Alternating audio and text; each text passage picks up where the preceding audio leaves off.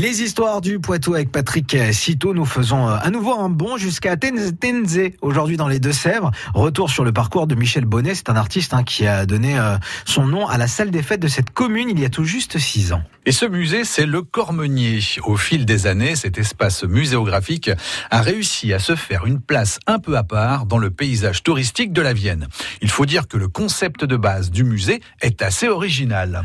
Et alors, qu'est-ce qu'on peut retrouver justement du côté de Champnier On vous propose de remonter le temps en faisant un bond en arrière de plus de 100 ans.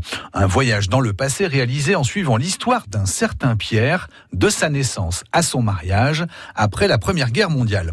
Une plongée dans la vie d'une famille rurale au début du XXe siècle qui aborde différents thèmes.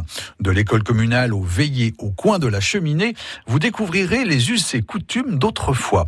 L'année dernière, le musée s'est doté d'un nouveau parcours mettant en avant une autre période de notre histoire. Mais de quelle période s'agit-il? Il s'agit des Trente Glorieuses.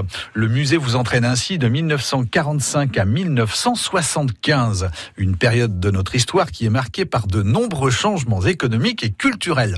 Au travers de nombreuses scènes interactives, on vous propose ainsi de revivre cette période. Modernisation de l'agriculture et de l'élevage, avec notamment des moissonneuses, batteuses et des treilleuses, essor de l'aviation, de l'automobile, du téléphone et de l'électroménager, mais aussi des loisirs sont au cœur de ce nouveau périple dans le temps. Le musée est ouvert tous les jours de 10h à 18h jusqu'au 4 novembre.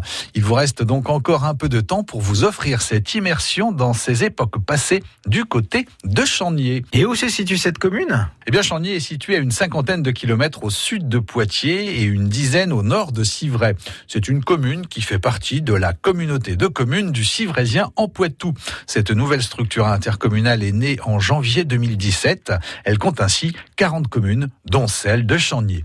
Les habitants de ce village du Sud-Vienne, les Camponégriens et les Camponégriennes, comme on dit, ont ainsi tourné une nouvelle page de leur histoire. Merci pour cette histoire du Poitou à retrouver sur francebleu.fr. France Bleu Poitou.